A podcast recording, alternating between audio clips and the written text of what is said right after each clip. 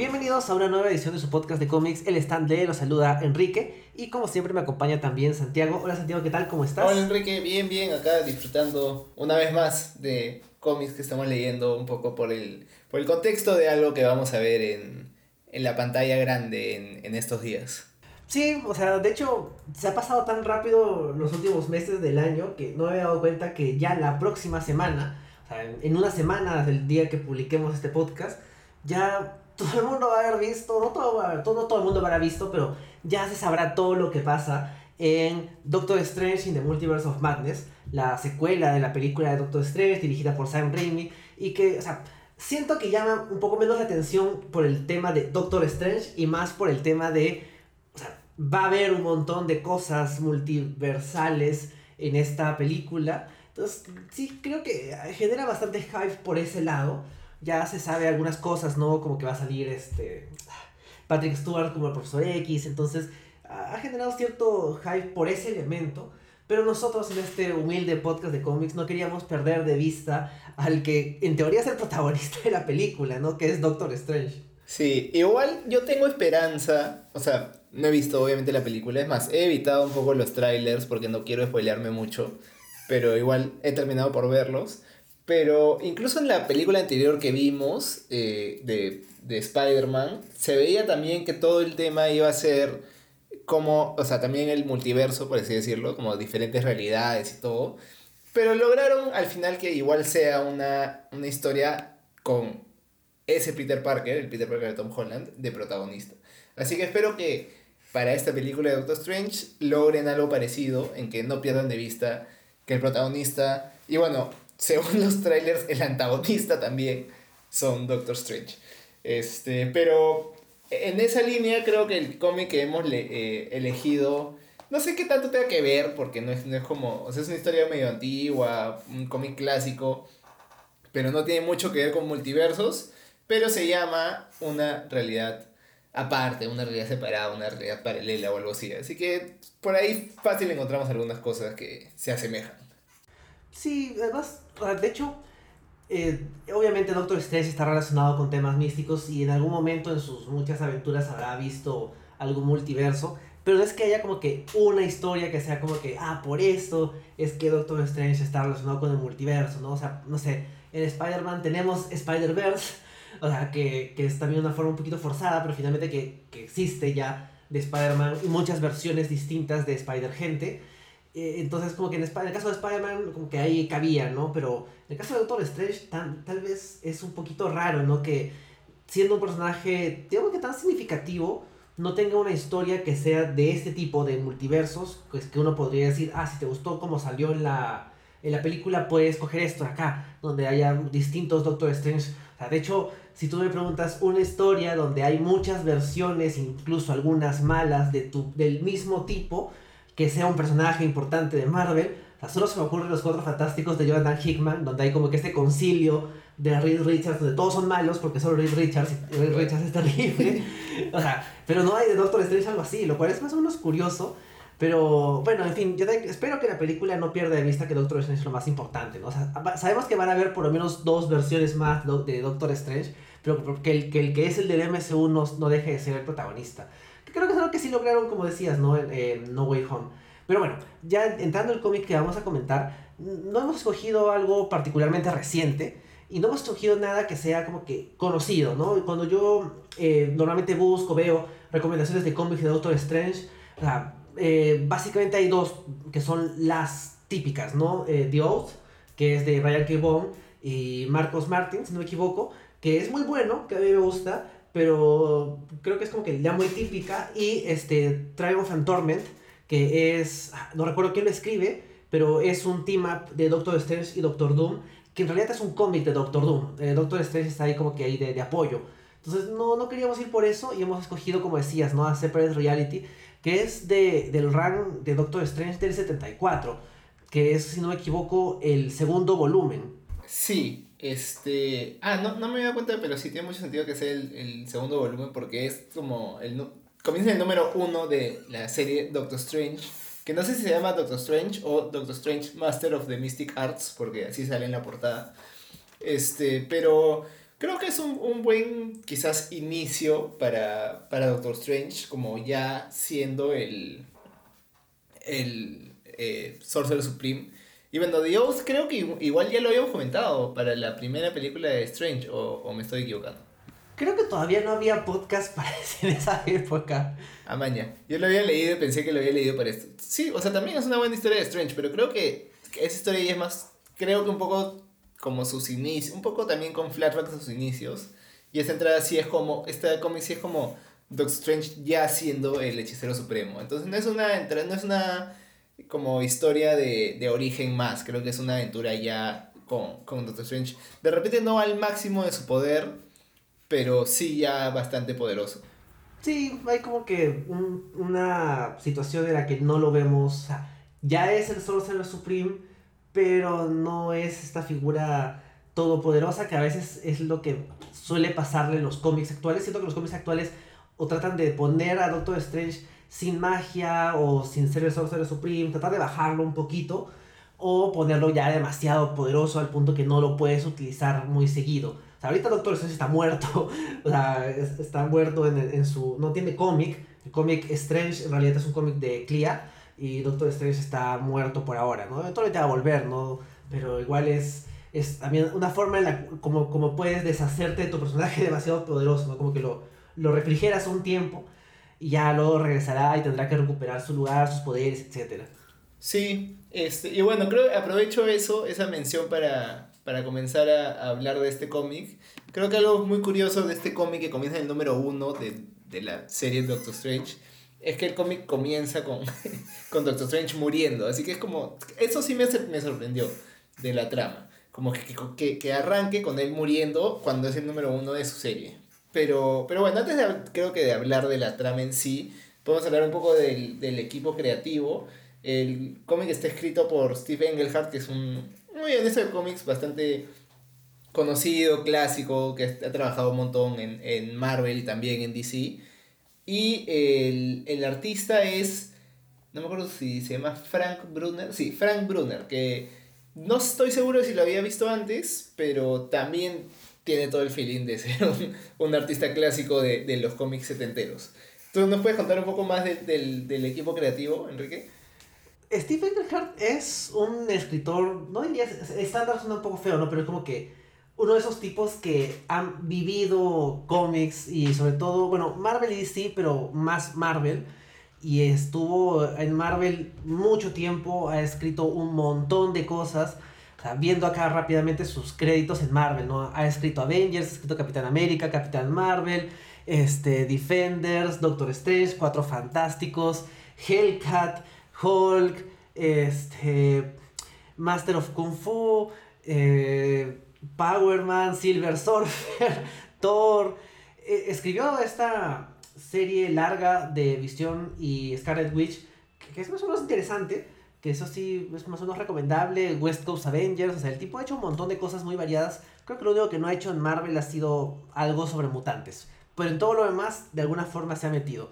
En DC un poquito menos, pero también ha tenido una experiencia significativa, ¿no? Green Lantern, Batman, este, Mr. Miracle etcétera. Entonces, es un tipo con una carrera significativa.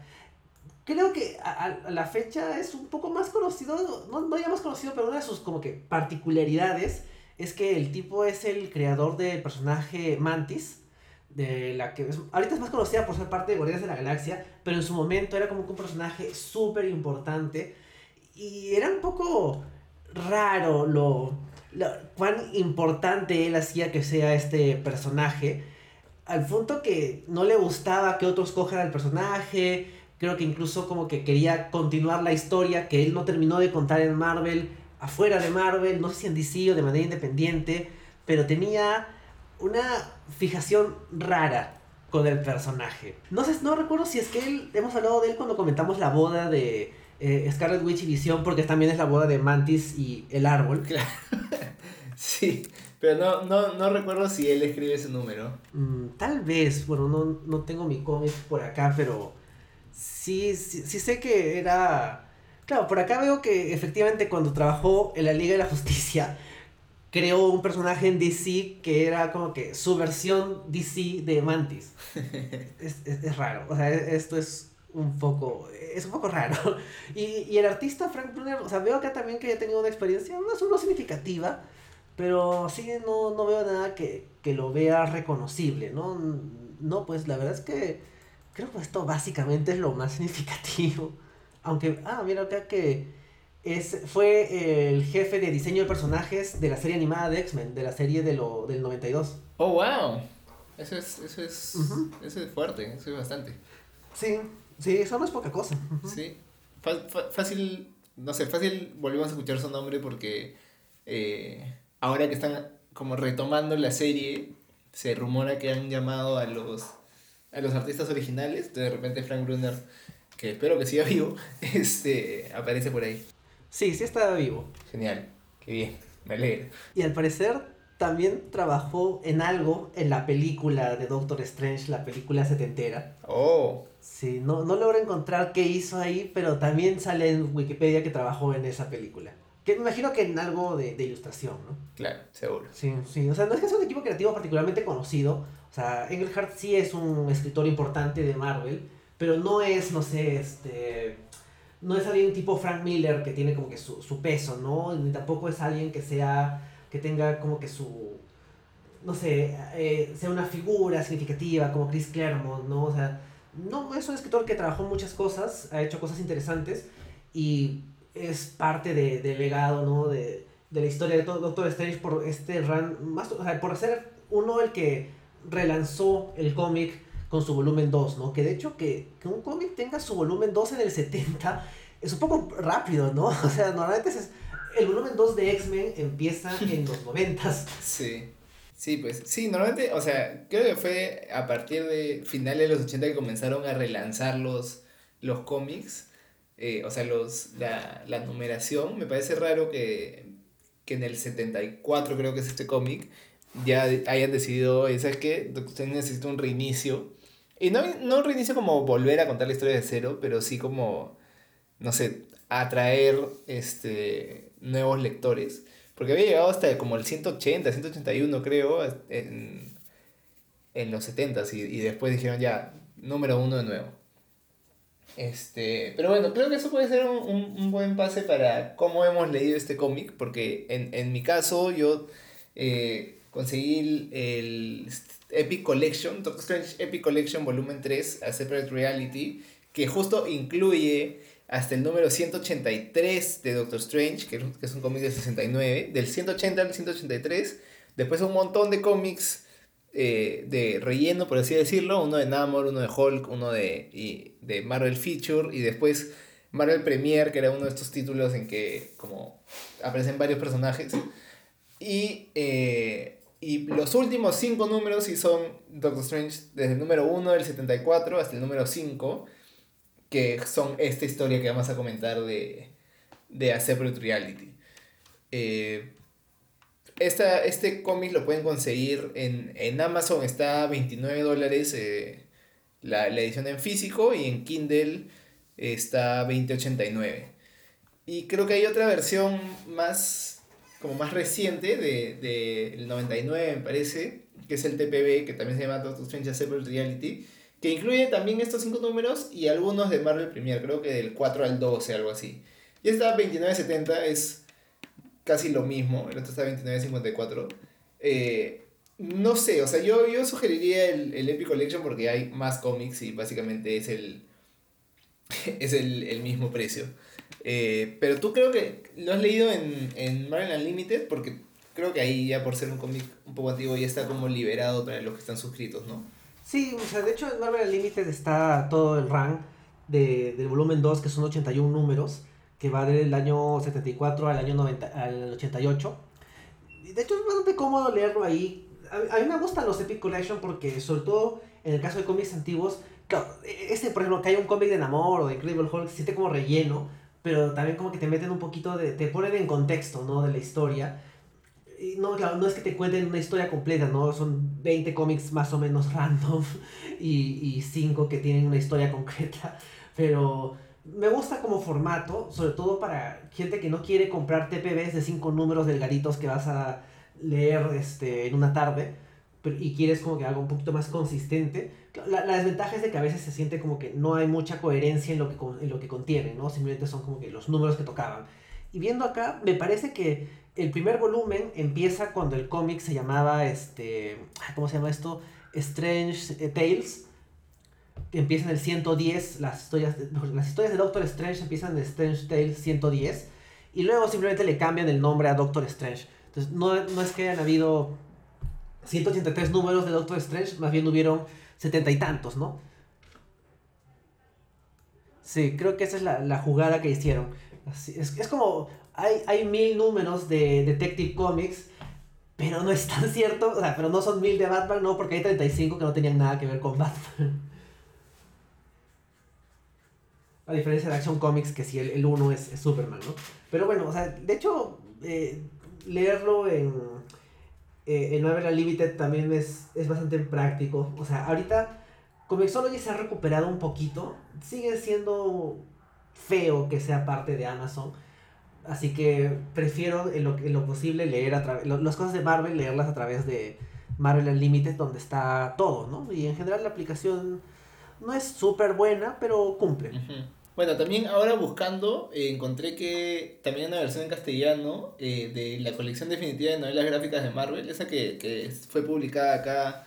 Este, es más, creo que ahora le está poniendo a publicar el comercio, pero no es de los primeros, creo que eran 50 o 80 números, 50 creo que eran, sino es de la segunda tanda. Y me parece que a ese cómic no hemos llegado o acá por lo menos no, pero en, en una página de Argentina lo he encontrado, en Wikipedia está, es como la entrega número 99.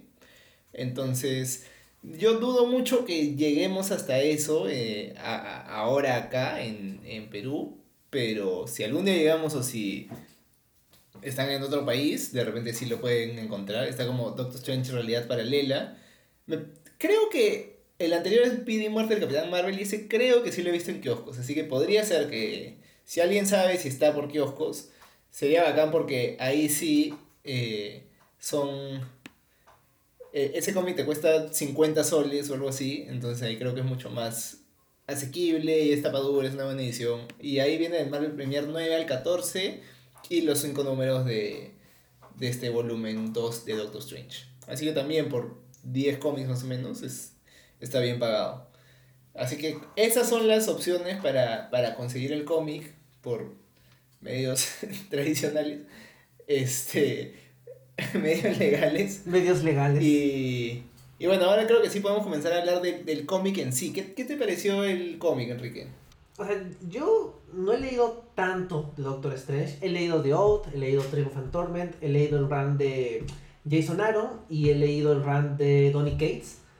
Y por ahí, obviamente, apariciones sueltas, ¿no? Sobre todo con Spider-Man como parte de grupos, New Avengers, Avengers de Hickman, etc. Y, o sea, Doctor Strange como personaje me gusta, pero tampoco es que sienta que tenga que leer sus historias clásicas. Sé que cuando estaba Ditko el cómic era bastante trippy y eso ayudaba, ¿no? Era un cómic que se beneficia de eso, de hecho lo, lo, hemos visto, lo, vamos a comentar más adelante. Pero no me parecía algo que tenía que leer y no me parecía algo que, a la fecha, ¿no? Los cómics de Doctor Strange no, no venden tanto, no duran tanto.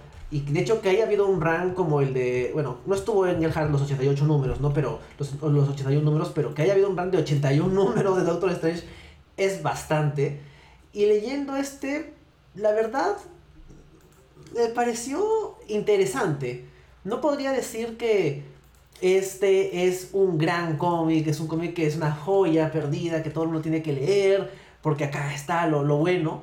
O sea, no, o sea, de hecho Daniel Hart se fue del número 18, este, y, y el resto no, no sé qué lo habrá escrito, pero no es que sea un cómic esencial como parte de la bibliografía ni de Engelhardt, ni de Doctor Strange, ni del Marvel de los 70s, pero me sorprendió que, o sea, está es un cómic un poquito viejo, se notan algunas de sus deficiencias o cosas que no es que no hayan envejecido bien, sino que son de su época, pero no estuvo mal, o sea me sorprendió que no me pareció malo, o sea, me pareció genuinamente interesante el hecho de que el cómic empiece con el villano, un villano random, que, nadie, que, que nunca va a ser importante, matando a Doctor Strange. Yo creo que si eso pasa hoy día, tendrías a fans molestos en los foros diciendo como que, ay, ¿de dónde salió este villano? ¿Por qué lo mataron a Doctor Strange quejándose? Y que lo hayan hecho en los 70 me parece sorprendente. Y en general, no diría que si alguien me pregunta qué puedo leer Doctor Strange, no recomendaría esto. Pero si alguien me pregunta, quiero ver algún cómic de Marvel de los 70 así como que una cosa no, no muy tocada, no me digas este, lo, lo típico, esto no sería una mala opción. Sí, yo, yo estoy de acuerdo. O sea, yo la verdad es que eh, no he leído mucho de Doctor Strange tampoco. Entonces esto era como, como cualquier, o sea, igual de válido que cualquier otra cosa para leer, creo. Porque este, no, no, he, no he leído muchas otras cosas de, Strange como, como personaje protagónico. O sea, sí le he leído otros cómics así y, y algunos cómics de él. Pero esta entrada, por así decirlo, a Doctor Strange me pareció un cómic bastante decente e interesante para, o sea, se nota recontra setentero, cosa que a mí me gusta porque, o sea, es, esa etapa de los cómics me gusta bastante. 70s y 80s creo que es como justo antes de que las cosas se pongan realmente buenas, pero cuando ya la narración en cómics estaba como bien encaminada y el arte estaba en un muy buen momento. Y justo lo que más me sorprendió como para bien de este cómic fue el, arte y, o sea, no solo como, como los dibujos, sino también eh, la creatividad del, del, guionista y del artista para hacer cosas locasas con Doctor Strange, que es algo que, que creo que se ha hecho desde el primer cómic de Doctor Strange, ha sido, es parte de su esencia, que es recontra psicodélico y, y pasan cosas que no tienen mucho sentido, son como, se sienten de, que tiene que ver con magia, hechicería, con cosas místicas que no entendemos, pero que igual se tiene un, sí tiene un sentido narrativo y, y funciona bien.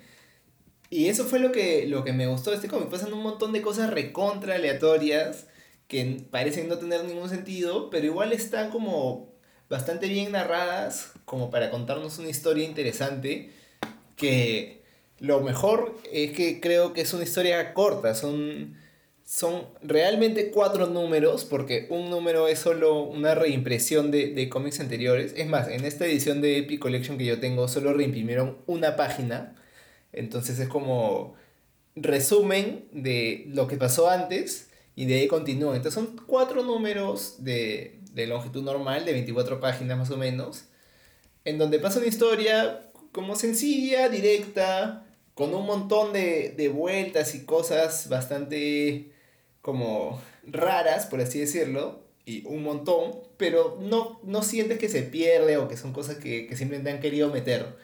Sí, se, se nota que, que sabía a qué quería llegar. Y si bien no es ninguna maravilla, eh, y tampoco sé si lo recomendaría como que este cómic de Doctor Strange tienes que leer, sí hubo bastantes cosas que, que me gustaron. Y una que eh, me gustó bastante, pero creo que estaba como mal posicionada, por así decirlo, fue justo el, el antagonista, que es este pata que se llama White Dagger, que como dices nunca lo habíamos visto antes.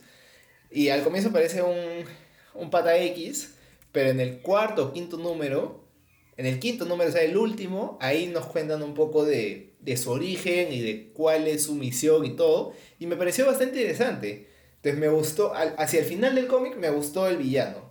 Creo que eso debió estar como un poco antes para que me interese más, pero igual como cuando llegó me dio bastante gusto este, este personaje que siento que no es simplemente un villano X. Me da un poco de risa que busco White Dagger Marvel en Google y todo lo que me sale es Dagger de Cloak and Dagger y solo le sale cosas sobre ella.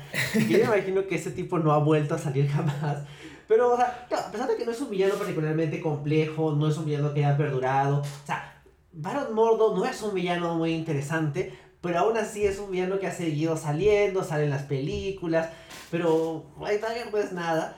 Pero que le agreguen ese tema religioso, de que el tipo iba a ser papa, pero no lo dejaron, que, que por eso se dedicó a, a cazar este, gente que usa magia para aliviar al mundo de la magia. Es, es muy interesante. Siento que si, si, esto lo hicieran en la actualidad, tal vez tendría mucho más desarrollo y se sentiría más completo. Me hizo acordar un poco, no recuerdo el nombre, pero a los villanos del, del arco de Jason Aaron, que es justamente también un tema antimagia, un poco más este, relacionado a tecnología, pero netamente de estoy resentido con la magia por este motivo y voy contra la magia. Que se siente un poquito de eso reciclando lo que hizo con, con Gore, eh, el carnicero de dioses, del que hablaremos un poquito más adelante este año. Pero a pesar de que es, es, un, es, no es un concepto así que se sienta particularmente novedoso cuando lo hizo Jason Aaron, tiene potencial y acá al agregar el elemento religioso, o sea, es, este tipo claramente es, católico, ¿no? Porque te habla del Papa, ¿no? Entonces, no, no, es como Aaron que tuvo que inventarse una cosa de otra dimensión, etc. ¿no? Acá claramente esto es religión católica y, no sé, como que le agrega una dimensión interesante, porque sientes de que en el universo Marvel claramente un fanático religioso va a ver que alguien, que un tipo que se denomina a sí mismo el hechicero supremo, está mal, ¿no? Esto tiene que ser purificado porque no deberían haber hechiceros, ¿no? Y como que funciona más o menos bien. Y creo que también eh, el cómic me parece que hace un, un, esfuerzo interesante de hacer algo con la relación entre Doctor Strange y Clea, que siento que es una pareja clásica de Marvel, pero no te podría decir tres cosas acerca de ellos como pareja, ¿no? O sea, a mí, por ejemplo, yo sé que Sue Storm y Reed Richards es una de las parejas base de la, del universo Marvel, que tiene sus problemas, Reed es terrible, Namor está ahí siempre tratando de, de seducir a Sue y todo eso, pero eh, como que hay cosas interesantes ahí. Pero más allá de que Clea eh, eh, ha sido aprendiz de Doctor Strange, no, no sé nada más acerca de ella y la relación que tiene con él. Y como que acá es algo más o menos importante, ¿no? Es un poco de, de ella en rol de damisela en peligro pero en cierto punto también llega a ser una cuestión colaborativa, entonces como que hay algo no, tan, no tan cliché eh, en lo que hacen. Sí, yo la verdad es que también sabía por, creo que por el, ah, por, no, por, cuando, cuando hacíamos el top 5 en Ikeados, top 5 de diferentes cosas, en un momento hice uno de top 5 de personajes más raros de los Defenders, porque iba a salir la serie de Defenders en, en Netflix. Qué mala serie, pero bueno. Este, que no tenía para esto nada que ver con los Defenders de los cómics. Eh, y ahí me puse a buscar y salía Clea Strange, que yo no tenía quién era. Y, y recién por eso me enteré de, de, ella. Y acá también es como que, ah, mira, acá es Clea. Eh, sabía que había estado casada con Doctor Strange, ahora está regresando a los cómics. Pero en este momento, en este cómic del 74, recién era su aprendiz y le estábamos comenzando a ver. Dije, ah, interesante. Igual siento que no vi suficiente desarrollo en estos cinco números, que no es que haya tenido que haber tampoco, porque son cinco números con, o sea, que con Doctor Strange de protagonista creo que nos había desviado un poco, pero tampoco es que me dejó ganas de, uy, quiero conocer más de este personaje. Eh, una aclaración, nos equivocamos un poco, el, el villano se llama Silver Dagger, no White Dagger. Yo ah. también busqué White Dagger y me salía solo, solo Dagger de Cloak and Dagger. Tienes razón. Igual, igual no sale mucho. Por razón no me salía. No parece que haya aparecido mucho en, en cómics de, Marvel. Ha, aparecido en algunos Doctor Strange, pero, pero no mucho tampoco.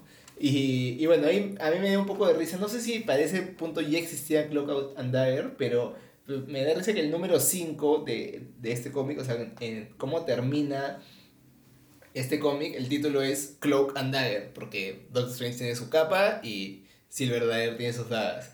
Y es como, o sea, si veo un, un cómic de Marvel que se llama Cloak and Dagger, claramente no pienso en Doctor Strange y en un villano X, sino en Cloak and Dagger.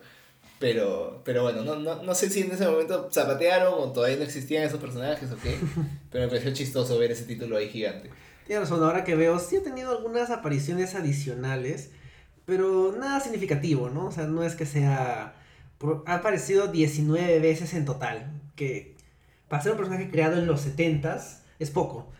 Así que sí, no, no es que tenga nada no es una gran historia. Claro, es un poco. Sí, pero, o sea, eso que dices de, de, del tema católico y de cómo, o sea, en verdad el catolicismo está en contra de la magia o los hechiceros, que es como algo satánico, malo, me, me parece que tenía todo el sentido y me, me sorprendió un poco que en los 70s hagan un cómic tan crítico, por así decirlo, de la iglesia católica. No es que le critiquen de frente, pero sí como que ponen un villano que es un cardenal de la iglesia católica. Entonces como que wow, sí, sí me sorprendió y me parecía que tenía todo el sentido. Y creo que es como bastante eh, lógico que villanos, o sea, que enemigos de los Strange, por así decirlo, sean católicos. O sea, o, sean religiosos o fanáticos que, que no creen en... O sea, que creen que eso es como una adoración a, al diablo o algo. Y de repente no le pondría tanto no sé, de repente un, un villano un poco más interesante sería como en, como en X-Men, del el, The Evil Mendu, ¿así se llama? No, ¿Cómo se llama? Este, God Loves Man Kills. God Loves Man Kills. Es un cómic en que los X-Men se enfrentan a un fanático religioso, pero no como con fuerza a ver quién pega más fuerte, sino es un tema totalmente de que alguien los critica por ser mutantes y porque no son criaturas de Dios. Entonces es como mucho más difícil pelear con eso que con alguien que simplemente tiene poderes como los tuyos pero diferentes, que creo que es el caso acá, ¿no? Silver Dagger eh, aprendió, se puso a leer los, los, cómics, los cómics, los libros que había en el Vaticano sobre, sobre magia y aprendió los, los encantos, los hechizos y por eso es que pudo enfrentarse a Doctor Strange. Pero Doctor Strange es Doctor Strange, era, es el hechicero supremo, entonces obviamente le ganó. Pero sí es como curioso también porque este es el villano del, del cómic, pero recién se enfrenta en el número 5, porque al comienzo él lo mata en, cuando Doctor Strange está dormido, y Doctor Strange como hace un, un truquito ahí para no morirse, sino irse a otro plano, por eso que se va a otra realidad, donde pasan un montón de cosas raras, y recién en el número 5 es que Strange logra regresar, y ahí sí se pueden enfrentar, y ya termina como con algo, como era obvio que que yo te iba a ganar siendo el hechicero supremo cuando tú, o sea, has aprendido magia, pero no es lo mismo como aprenderse las cosas que, que ser el hechicero supremo.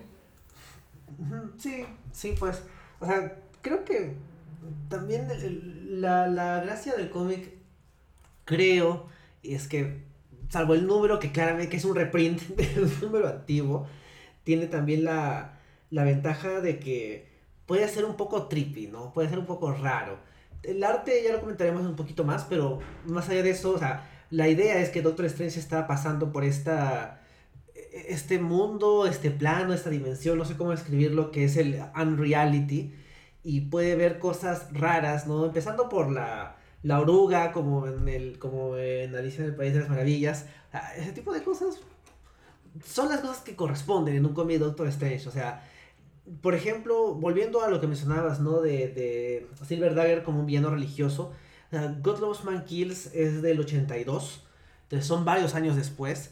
Y yo creo que ya para los 80 los cómics ya podían ser mucho más eh, sutiles, ¿no? Bueno, God Loves Man Kills no es nada sutil, pero podían poner las cosas de una manera un poco más eh, moderada, no sé cómo describirlo, ¿no? Pero donde el villano podía ser un televangelista, donde no, no le ganan como que usando poderes, sino eh, demostrando lo, lo, terrible que es en eh, televisión nacional. O sea, ese tipo de cosas vinieron después.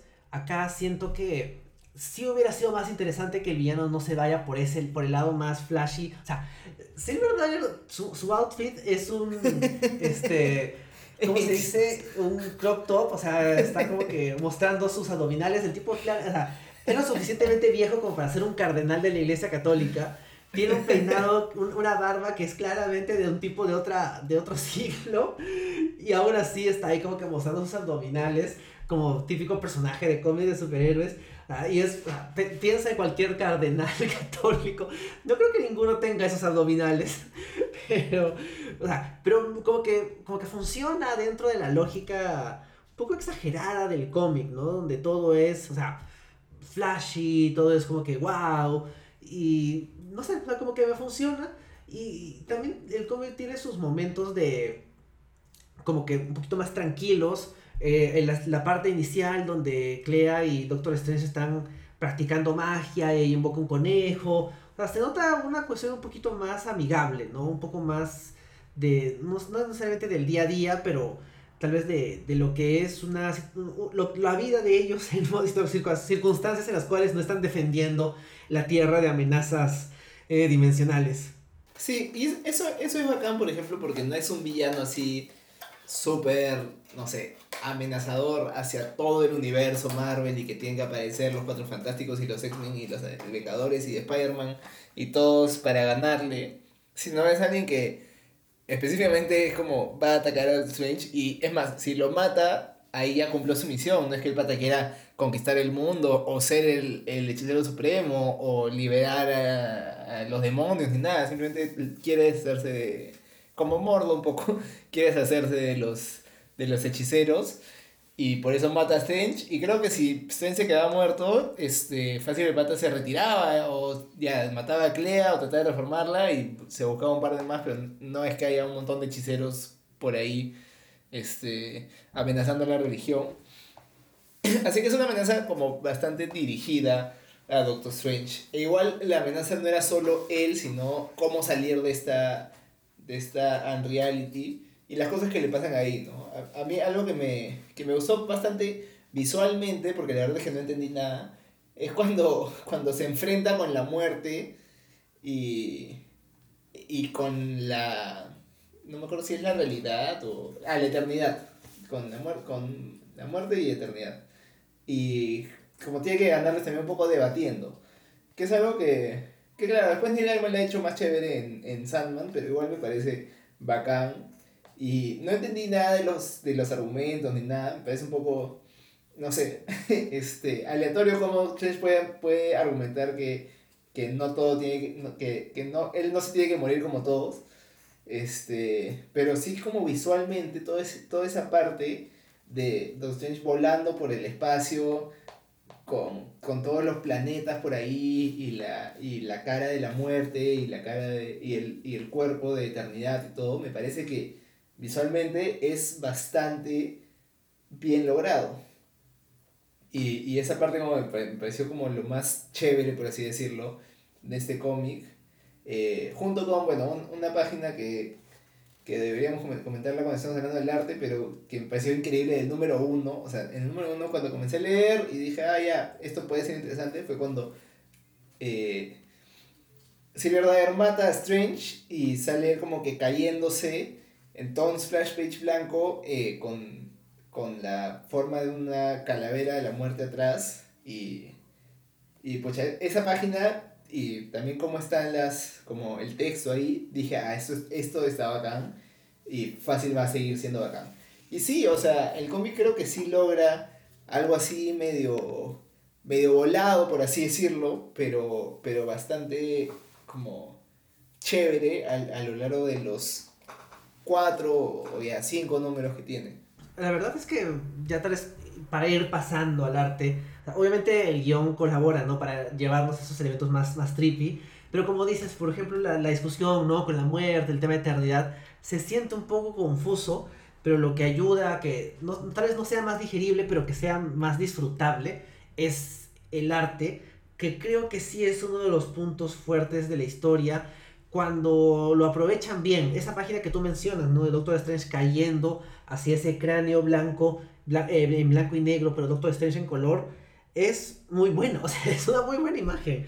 Y me sorprende no verla más como que en discusiones, comentarios acerca de arte de los 70 de los de cómics, porque claro, no, no es trippy nivel Ditko, y claro, lees el cuarto número que es un reprint, el tercer número que es un reprint de, del trabajo de, de Ditko y Stan Lee con, el, con, el, con el personaje, y claro, es un poquito más trippy, un poco más raro, pero en general creo que el arte de eh, Frank Brunner y el trabajo del colorista que ahorita no, no lo encuentro, eh, no tienen nada que... Sea, obviamente tienen algo que envidiarle, ¿no? Ditko es, está en otro nivel, pero están por ahí, ¿no? O sea, no, no es que veamos esto como una... Eh, no es que el trabajo de, de Brunner acá sea el de cualquier artista que ponen porque, bueno, no hay que llenarlo. O sea, siento que Doctor Strange necesita, los cómics de Doctor Strange necesitan un, un artista que sepa aprovechar lo, lo raro. O sea, la magia que... La magia en Marvel suele ser tiene que ser rara, ¿no? Tiene que ser como, como, si tiene como punto de origen el trabajo de Ditko, debería ser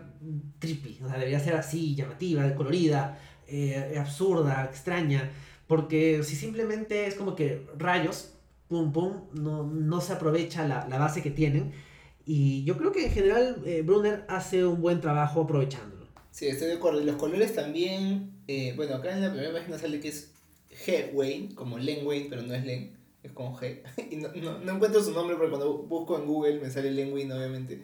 Este, pero los colores, bueno, por lo menos en esta reedición están muy buenos. No sé cómo, cómo habrá sido en, en los cómics, como en la primera impresión, como si, si estos eran los colores originales, pero en este Epic Collection los colores están bien bacanes. Es como bastante bastante colorido, tiene un montón de colores, unas combinaciones muy buenas y Doctor Strange en sí es como, bueno, la, la clásica combinación de, de los tres colores primarios, pero, pero es un personaje bastante colorido y todas las cosas que le pasan, todas las cosas psicodélicas, creo que le agregan bastante también con todo el color, con todo lo, el morado y el verde que, que meten para, para estas cosas y, y también en cuando está en, el, en esta escena que menciono del espacio, se ve bien bacán. Entonces creo que, o sea, tanto el arte como el color eh, son lo que más elevan el, el cómic. La historia, claro, no es, no es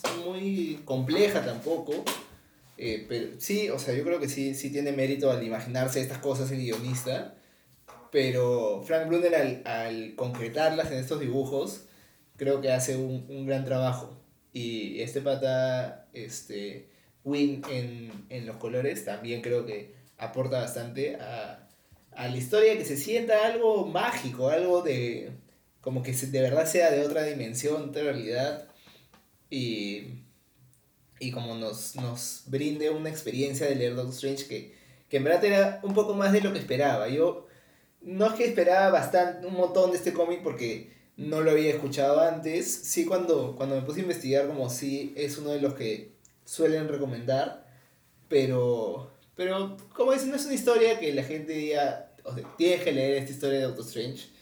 Pero visualmente creo que sí tiene todos esos elementos de Strange que debería tener un cómic.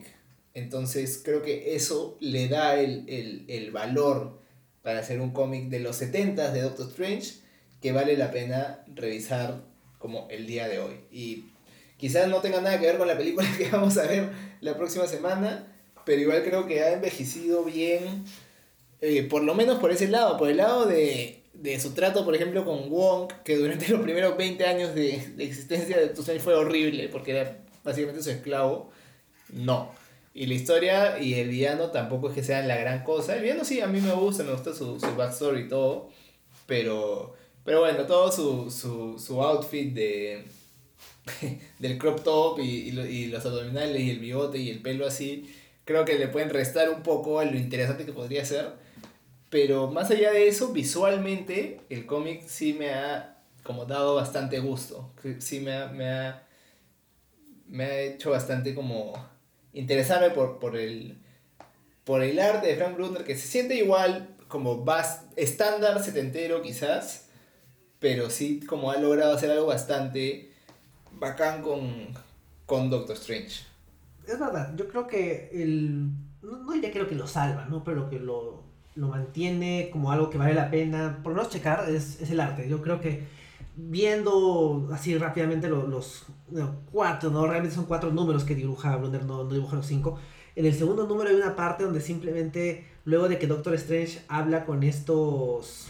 Estas versiones raras de otros superhéroes de Marvel, hay esta, esta página donde literalmente solo está Doctor Strange mirando hacia arriba y una calavera y abajo dice muerte y alrededor tiene a los superhéroes y a Silver Surfer y a, Valkyrie mirándolo y es como que esto es muy raro, o sea, esto no tiene ningún sentido, o sea, no, esto no, no está pasando, ¿no? Esto no es algo que está pasando en la, en la realidad del cómic, pero está bien hecho, o sea, eh, es como que me, me- me llama la atención, ¿no? Me, me captura como, como lector y es lo que creo que hace que valga la pena. O sea, yo, después de haber leído y tal, ya para ir, a- bueno, aún nos faltan algunas cosas comentar, pero me quedo con una sensación de, oye, esto, esto no estaba mal, o sea, puede que no sea un cómic súper conocido, pero lo veo y sí siento que cumple con lo que debería tener un cómic de Doctor Strange, ¿no? Cuando Doctor Strange está hablando con la muerte, no es la muerte de Marvel estándar que es un cráneo con una, con una túnica, ¿no? Es un cráneo flotante en el espacio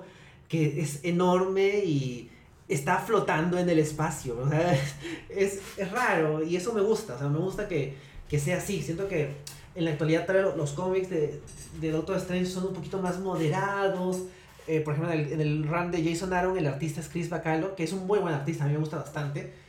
Y como que funciona, pero no funciona como esto. Esto es más setentero, pero eso es bueno, porque creo que ese, esa onda más trippy es lo que le va bien a un cómic como Doctor Strange. Sí, o sea, yo creo que es como exagerado pero siento que Doctor Strange tiene que ser exagerado. Entonces, es como... Y bueno, es exagerado en, en, algunos sentidos, ¿no? Porque en otros sí es como... Eh, el arte de los 70s eh, de estos artistas sí es bien como moderado, por así decirlo, en proporciones, en todo como hacerlo más o menos realista, pero todo lo que está más allá de, de los personajes en sí, los escenarios, pucha, en verdad está muy bien logrado. Y ahora viendo bien, eh, parece que este pata Win solo fue el, el colorista el número uno y después ha sido el mismo Frank Brunner en el 2 y el 4. No, en el 2 y el 5 y en el 4 ha sido este L. Lesman, que quién será. Pero igual, o sea, creo que lo han hecho bien porque no se siente como cambio de, de estilo en los colores. Creo que todos han sido más o menos la, la, misma, la misma línea. Así que bacán por ahí. Y bueno, otro, otro aspecto del arte que me ha gustado bastante han sido las portadas. Creo que... O sea, las bueno, a mí en general, eh, estéticamente las, las calaveras me gustan bastante. Entonces, a, a, ver que haya tanta calavera y tanta como figura de la muerte, este, me ha gustado verlo en el cómic. Pero por ejemplo la portada del número 4 que es también Doctor Strange cayendo hacia atrás, hacia la boca de, una calavera que es la muerte abierta, como, como cayendo hacia su boca, es, pues me parece alucinante. Creo que la portada del número 2 puede ser la más monce, que es él, además que tiene otros colores, es Doctor Strange contra, contra los Defenders, que sale Namor y sale Hulk saltando hacia él, y Silver Surfer tirando un rayo. Y creo que eso Mm, además, no sé, ahí muestra como a Strange medio malo y no es lo que vemos en el cómic. Creo que esa no me gustó tanto, aunque está bien lograda. Pero la del número 3 me pareció alucinante. La del número 1, que también es la, la del TPB, que es él como luchando contra, contra como unas serpientes, que también es la que usaron para la reimpresión de los 90 es, o sea, es bien bacán. Y el número... Mmm, el número 3 es, claro, es, es una reimpresión, así que lo de adentro no vale mucho, pero, pero como si, pues lo que sí hizo fue la portada, eh, Frank Brunner, y ahí sí, eh, o sea, también es él contra Dormammu eh, defendiendo a Clea, que también está, está bacán. Pero creo que con la que me quedo es la, la número 4 que me parece alucinante. Sí, e, es una buena portada. De hecho, de la, una de las portadas de la muerte de Doctor Strange hacen una clara referencia a, a eso, porque es Doctor Strange con un cráneo atrás. Y yo creo que es intencional, ¿no? O sea, es Doctor Strange flotando y atrás una calavera con unos tentáculos.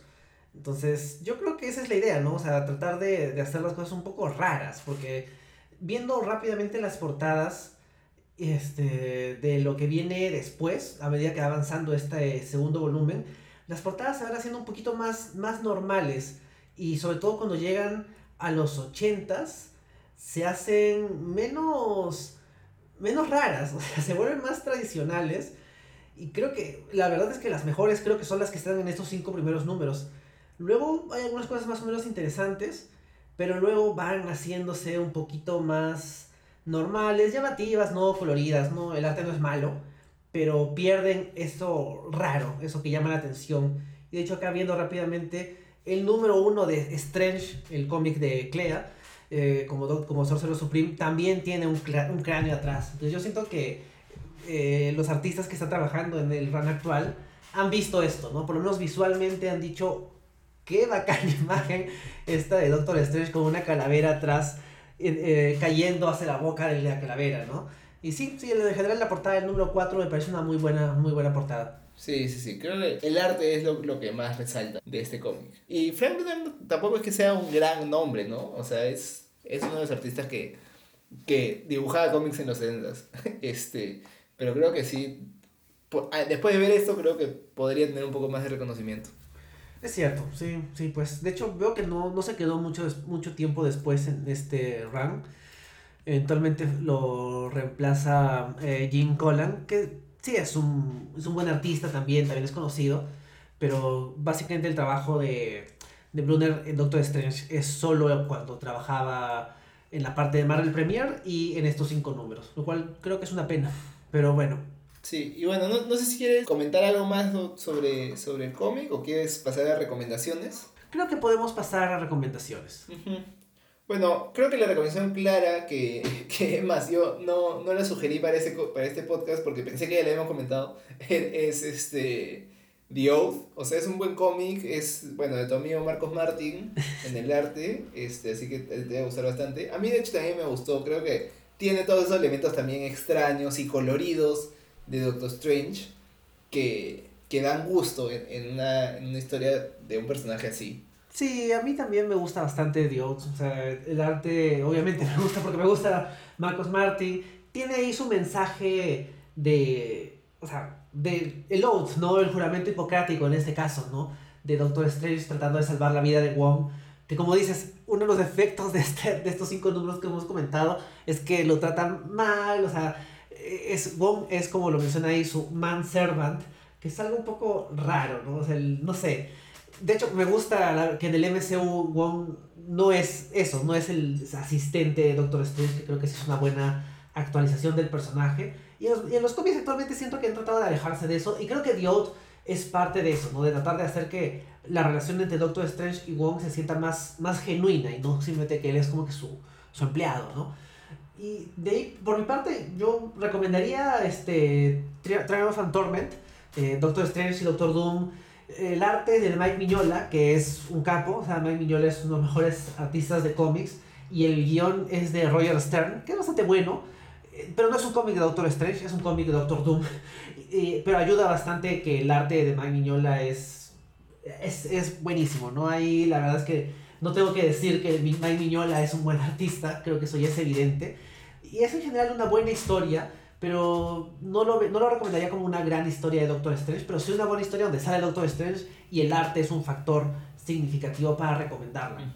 Yo, bueno, yo no, no, he leído esa, esa, historia, pero, pero también lo he visto en las recomendaciones y creo que alguna vez la recomendaste en, en el Instagram de, del podcast. Ah, es que la leí en pandemia, en, la, en cuarentena. Ajá. Sí. Sí, así que creo que sí voy a, a revisarla.